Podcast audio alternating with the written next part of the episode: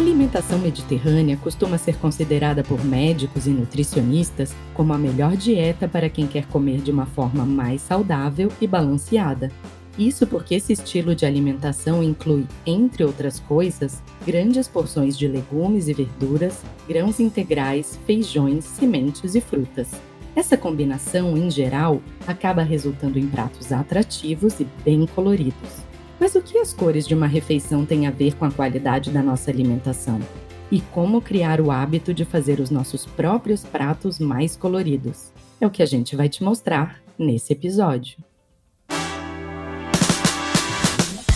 Olá, eu sou Adriana Kistler e esse é o podcast Lembretes para uma Vida Melhor, um projeto da Sorria marca de produtos sociais que produz conteúdo sobre saúde e bem-estar em livros, nas redes sociais e agora também em podcast.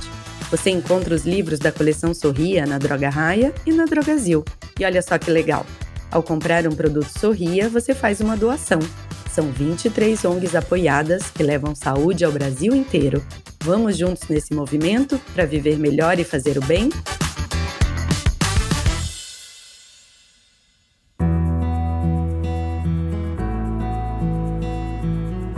Apresentação de um prato faz muita diferença no desejo que vamos ter, ou não, de provar a comida que está ali.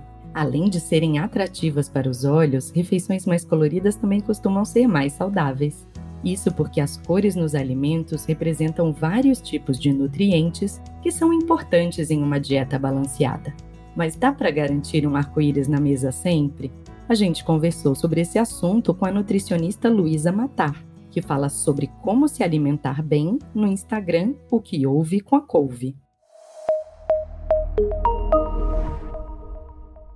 A principal dica que eu tenho para a gente manter o hábito de ter pratos coloridos nas refeições é sair um pouco dessa ideia de perfeição, de querer ter cinco cores no prato, em todos os pratos, e essas cinco cores têm que ser diferentes a cada refeição. Esse é o mundo ideal, mas a gente sabe que é difícil viver no mundo ideal, né? Então, principalmente para as pessoas que cozinham, que compram, que moram sozinhas, eu costumo dizer: escolhe duas verduras, escolhe dois legumes, escolhe duas frutas e vai variando ao longo da semana. Então, essa semana eu comi esses seis alimentos: um verde claro, um verde escuro, um laranja, um vermelho, um roxo. Aí, na outra semana, eu compro outros alimentos. Aí, eu vou diversificando ao longo das semanas e não necessariamente o prato do almoço completamente diferente do prato do jantar.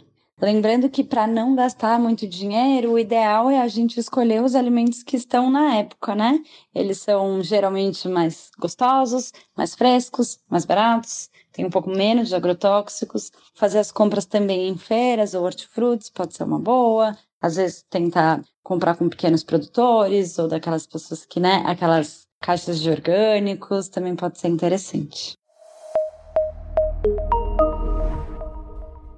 A designer pernambucana Ramona Azevedo, de 37 anos, se mudou para São Paulo há uma década e, logo que chegou, não conseguiu resistir à grande oferta de alimentos industrializados. Por um bom tempo, seu cardápio foi composto basicamente por congelados, embutidos, salgadinhos, refrigerantes, mas felizmente ela conseguiu mudar esse hábito e hoje mantém uma alimentação bastante saudável, com pratos super coloridos que ela inclusive compartilha nas redes sociais.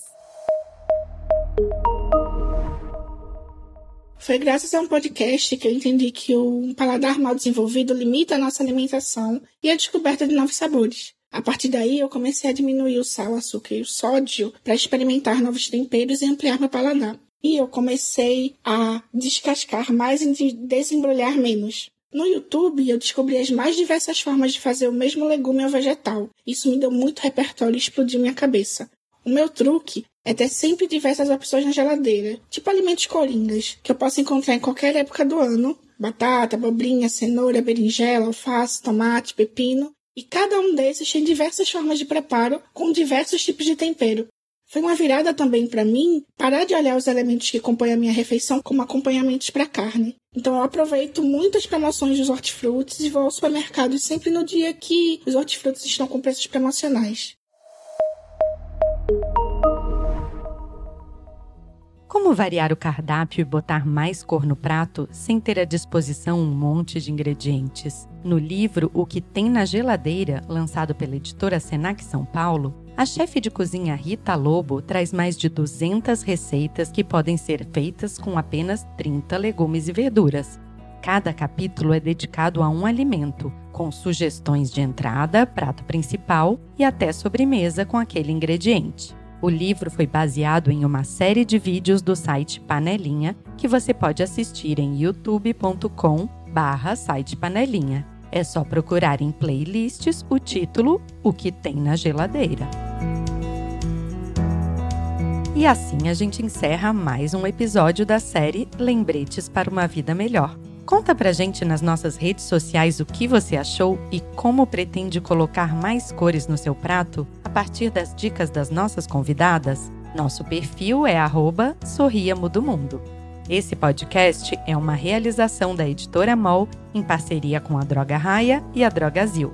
A produção e o roteiro são de Mônica Herculano e a direção de Adriana Kischler.